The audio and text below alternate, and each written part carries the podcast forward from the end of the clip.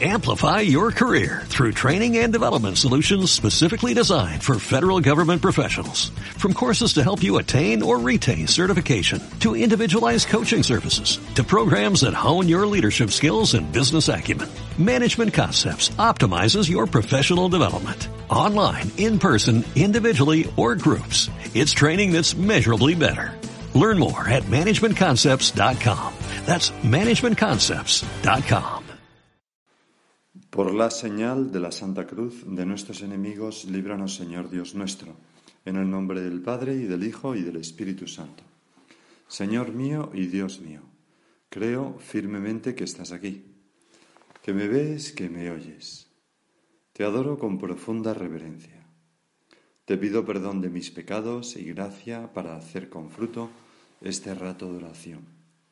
Madre mi Inmaculada, San José, mi Padre y Señor, Ángel de mi guarda, interceded por mí. En este sexto día de la novena la Inmaculada, tenemos hoy el, el, Evangelio, en este segundo domingo de Adviento, tomado de San Lucas. Es pues el comienzo, está muy cerca del comienzo. Dice así: En el año decimoquinto del imperio del emperador Tiberio, siendo Poncio Pilato gobernador de Judea y Herodes tetrarca de Galilea, y su hermano Filipo, tetrarca de Iturea y Traconítide, y Lisanio, tetrarca de Abilene, bajo el sumo sacerdocio de Anás y Caifás. O sea, Lucas nos pone el contexto histórico para que no haya lugar a dudas. Y dice, vino la palabra de Dios sobre Juan, hijo de Zacarías, en el desierto. Y recorrió toda la comarca del Jordán, predicando un bautismo de conversión para perdón de los pecados, como está escrito en el libro de los oráculos del profeta Isaías voz del que grita en el desierto, Preparad el camino del Señor, allanad sus senderos, los valles serán rellenados, los montes y colinas serán rebajados, lo torcido será enderezado, lo escabroso será camino llano, y toda carne verá la salvación de Dios. Nos podemos imaginar a la Virgen al oír contar lo que su sobrino Juan estaba haciendo a orillas del Jordán. Recordaría probablemente nuestra madre aquella escena treinta años atrás cuando corrió a visitar a su madre, a la madre de Juan, su prima Isabel, consciente, mm, por el anuncio del ángel, del singular vínculo que Dios había querido poner, eh, o con el que Dios había querido unir eh, sus dos embarazos y sus dos hijos, Juan y Jesús. En aquella ocasión, Dice Lucas, en cuanto Isabel oyó el saludo de María, saltó la criatura en su vientre. Se llenó Isabel de Espíritu Santo y levantando la voz exclamó, Bendita tú entre las mujeres y bendito el fruto de tu vientre. ¿Quién soy yo para que me visite la madre de mi Señor? Unas palabras que quizás hemos rezado muchas veces nosotros, dirigiéndonos a la Virgen, para agradecerles su favor, su preocupación por nosotros, sus constantes desvelos. ¿Quién soy yo para que me visite la Madre de mi Señor? Bueno, aquella escena impresionaría mucho a María. Ella, la prima pequeña joven de Isabel, llamada por esta mujer venerable la Madre de mi Señor. Y ahora, treinta años después, aquel niño, hijo de aquella misma Isabel, Juan, convertido en el último profeta del Antiguo Testamento, exclamaba, algo muy parecido, lleno de humildad, detrás de mí viene el que es más fuerte que yo, y no merezco agacharme para desatarle la correa de sus sandalias. Yo os he bautizado con agua, pero él os bautizará con Espíritu Santo. De tal madre, tal hijo, pensaría María. Y se dio cuenta, con este anuncio de Juan, de que por fin se acercaba el momento después de treinta años, en que su Hijo comenzara a manifestarse y a cumplir las profecías del Antiguo Testamento. Es una cosa que siempre me ha llamado la atención de, nuestra Madre la Virgen, que durante tanto tiempo estuviera, aguardando el desvelarse de su Hijo Jesús, Qué paciencia, aquel niño que fue absolutamente normal, y luego un joven, y luego un adulto, de los 20 a los 30 años, trabajando en el taller, sin hacer nada normal. Qué, qué, qué paciencia la de nuestra madre y qué fe segura de que aquel era el Hijo de Dios y, el Mesías, y, y que no sabía cómo, pero en algún momento se destaparía, se revelaría como lo que era. La Virgen era muy paciente, y para ser paciente hay que ser muy fuerte, porque el núcleo de la fortaleza es la paciencia, resistir, resistir, sin, entrar, sin dejar entrar la tristeza. Porque fíjate que en este segundo domingo de Adviento, en el Evangelio que hemos leído, la Iglesia nos apremia a preparar la venida del Señor, a preparar sus caminos y a allanar sus senderos. Y nos presenta el ejemplo de Juan Bautista, una figura recia y fuerte también. Se nos dice que vestía piel de camello, que se alimentaba de saltamontes y miel silvestre. Me recuerda siempre una excursión de supervivencia hace ya muchos años con chavales de un club juvenil en las que le decíamos que les dábamos puntos de supervivencia si eran capaces de comerse un grillo. Y, sin dudarlo, dos de ellos se metieron un grillo en la boca, lo masticaron y lo tragaron. Me dejaron impresionado. Bueno, pues Juan comía saltamontes y miel silvestre. Y nos puede servir tanto el ejemplo de María como este ejemplo de Juan para meditar un poquito en la virtud de la fortaleza. Una virtud extraordinaria, como todas, que lleva a dos cosas fundamentalmente, a cometer lo arduo, lo difícil, y a resistir las dificultades para hacer el bien, es decir, a la audacia y la magnanimidad, y a la paciencia, y a la constancia. También la Virgen es para nosotros, como, como hemos dicho, modelo de fortaleza, y, no solamente de, esa virtud de la paciencia, sino también de reciedumbre. La encontramos, por ejemplo, al pie de la cruz, cuando todos los discípulos, excepto Juan, han huido. Dice Juan que estaban junto a la cruz de Jesús, su madre y la hermana de su madre. La Virgen supera su dolor para hacer lo que considera que es su deber, estar junto a nuestro Señor, junto a su Hijo Jesús. Es decir, resiste las dificultades, la traición, la burla a su hijo, los insultos, el dolor, y persevera al pie de la cruz.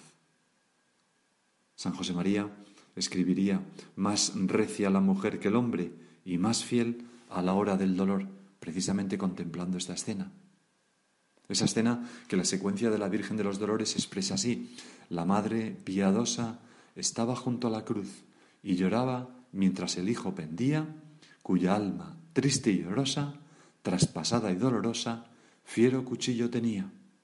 Oh cuán triste y cuán aflicta se vio la Madre bendita, de tantos tormentos llena, cuando triste contemplaba y dolorosa miraba del Hijo amado la pena. Y, este ejemplo de nuestra Madre, pues es para nosotros bien, bien significativo, porque tantas veces, Madre nuestra, nosotros a veces no somos capaces ni de superar las dificultades más pequeñas, sin venirnos abajo, sin huir, sin abandonar. Por ejemplo, no somos capaces de superar el sueño para levantarnos a la hora por la mañana. O no somos capaces de superar el cansancio para perseverar en un trabajo o en el estudio hasta la hora prevista.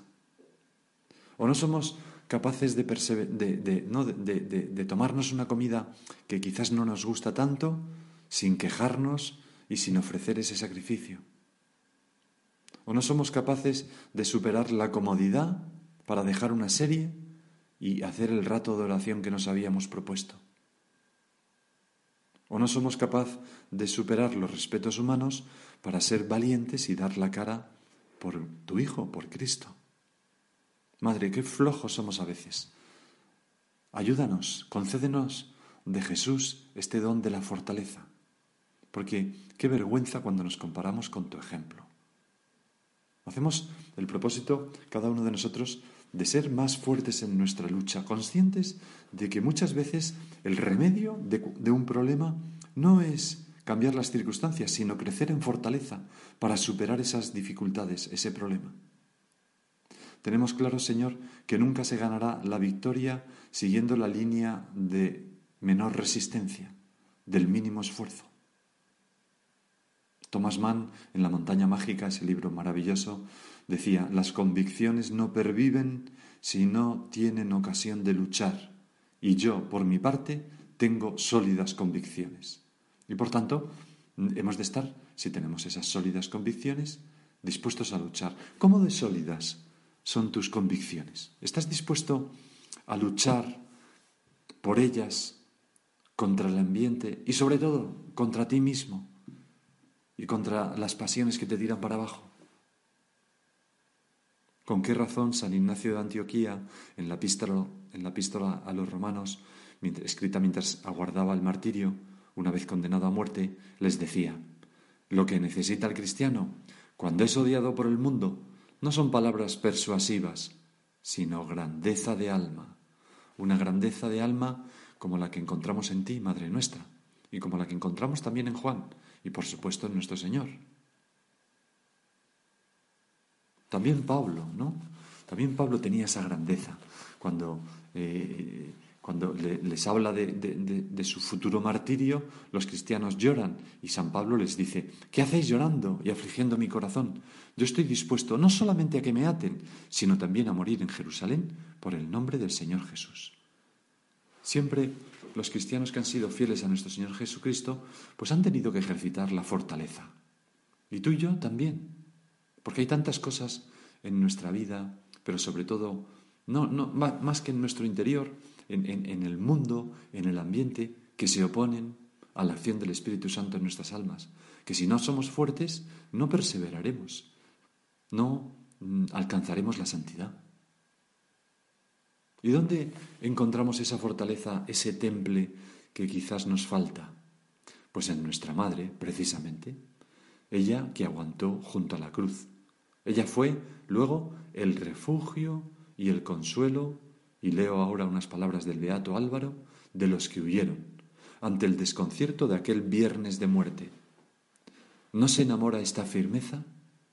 Buenos que meditemos, ¿y yo alcanzaré esta fortaleza y esta santa osadía? Yo, tan débil, que me desanimo enseguida frente a las dificultades de poca monta. Yo que me quejo en cuanto me corrigen, yo tan pronto a veces para abandonar una tarea cuando surge el primer contratiempo? Pues sí, contesta Álvaro, el beato Álvaro. Tú puedes, si confías tu debilidad a tu madre y señora. Pues eso es lo que nosotros hacemos ahora, en este séptimo día de la novena, confiar nuestra debilidad a nuestra madre y señora. Porque no hay tempestad que nos puede hacer naufragar si estamos anclados en el corazón de la Virgen. Cada uno siente esas tempestades en su vida de vez en cuando, pero si nos metemos en el refugio firme de ese corazón de María, estaremos seguros. Es como los submarinos, que cuando van en superficie eh, zarandeados por una mala mar o un temporal, hacen inversión y ¡zas! Paz absoluta. El barco ya no se mueve. Pues nosotros nos sumergimos en el corazón de la Virgen y ahí encontramos la fortaleza. San Bernardo lo expresaba así: Ipsa tenente non corruis. Si ella te sostiene, no te hundes. No te hundirás jamás. Ipsa duce non fatigaris. Si ella te conduce, no te cansas, no te cansarás. Ipsa propicia pervenis. Si ella te ayuda, llegas. Puedes estar persuadido de que llegarás. Pues nosotros, Madre nuestra, ponemos en tus manos esta, esta confianza y esta esperanza en que con tu ayuda seremos fuertes para ser fiel a nuestro Señor Jesucristo. Y ahora vamos a terminar este ratito de oración para que tú puedas seguir por tu cuenta rezando la oración del Papa Francisco la Inmaculada. Virgen Santa e Inmaculada, a ti que eres el orgullo de nuestro pueblo, y el amparo maternal de nuestra ciudad, nos acogemos con confianza y amor. Eres toda belleza, María. En ti no hay mancha de pecado. Renueva en nosotros el deseo de ser santos. Que en nuestras palabras resplandezca la verdad. Que nuestras obras sean un canto a la caridad. Que en nuestro cuerpo y en nuestro corazón brillen la pureza y la castidad. Que en nuestra vida se refleje el esplendor del Evangelio. Ayúdanos a estar siempre atentos a la voz del Señor, que no seamos sordos al grito de los pobres, que el sufrimiento de los enfermos y de los oprimidos no nos encuentre distraídos, que la soledad de los ancianos y la indefensión de los niños no nos dejen indiferentes, que amemos y respetemos siempre la vida humana. Haz que nunca perdamos el rumbo en este mundo, que la luz de la fe ilumine nuestra vida, que la fuerza consoladora de la esperanza dirija nuestros pasos. Esa esperanza que puede sostener nuestra fortaleza, ¿verdad? Que el ardor entusiasta del amor inflame nuestro corazón. Que nuestros ojos estén fijos en el Señor, fuente de la verdadera alegría. Eres toda belleza, María, escucha nuestra oración, atiende nuestra súplica, que el amor misericordioso de Dios en Jesús nos seduzca, que la belleza divina nos salve, a nosotros, a nuestra ciudad y al mundo entero. Amén.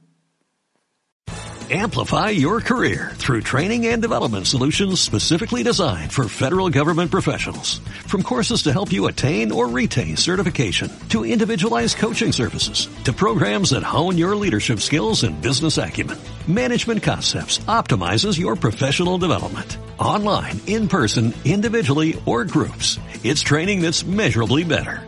Learn more at managementconcepts.com. That's managementconcepts.com.